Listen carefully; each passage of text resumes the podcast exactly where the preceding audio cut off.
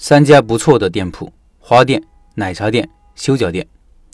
昨天去看了一个以前经常去的社区商圈，在这里看过店铺，蹲点数过人流，还是比较熟悉的。有几个店铺值得说一说。第一家是一家花店，已经两年多了，适合这里。这一排店铺都是相对较大的，这是为数不多的一个小店铺，房租四千块钱一个月。最开始是一家奶茶店，搞了三四个月没做了，然后是小吃店，小吃也是做了半年没做了。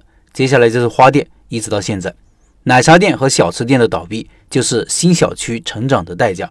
那时候这个楼盘刚交付两年，里面入住率还不是很高，这一排社区底商有一半都还没有租出去。当时我看上这里的一个店铺，没有转让费，房租也合适，最后放弃，就因为考虑到这里是新小区，无论你多看好一个新商圈，成熟起来至少需要三到五年时间。花店接手的时候，入住率就上来了。门口的人流量也比之前多很多，而且在花店入住的时候，小区门口的另外一家花店因为房东涨房租不做了，也给了这个新来的店喘息的机会。所以啊，来得早不如来得巧，运气也是成功的一部分。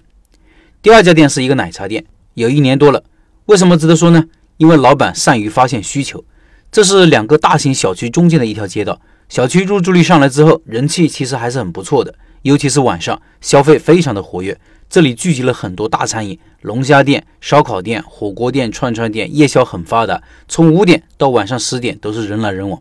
但是整条街没有一家奶茶店，要买奶茶只能到三百米以外的另外一条街上去买。这里有奶茶需求吗？当然有，都是年轻人来聚餐，社区居民下班也会路过这里，都是有消费场景的。之前一直没有做，估计是因为没有小店铺出来。这家奶茶店是一个大店分租出来的。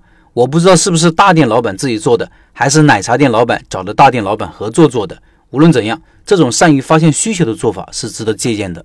第三家店是一家修脚店，吸引我注意的是这个店一眼看过去像个牙科诊所，感觉很专业、很干净，挺耳目一新的。我拍了个视频，大家可以看一看。听音频的老板可以到开店笔记的公众号查找对应文章，查看这个视频。店铺由内到外都感觉很专业，比如门头就是某某灰指甲，主力产品很突出。里面的设备跟医院的差不多，装修风格就像个诊所，品牌墙叫手足甲康复中心，里面的人都是穿着白大褂，像医生和护士，连灯光和里面的色调都是不一样的，很像手术台上的那种光线。这些元素给人的感觉就是我很专业，修灰指甲交给我没问题的。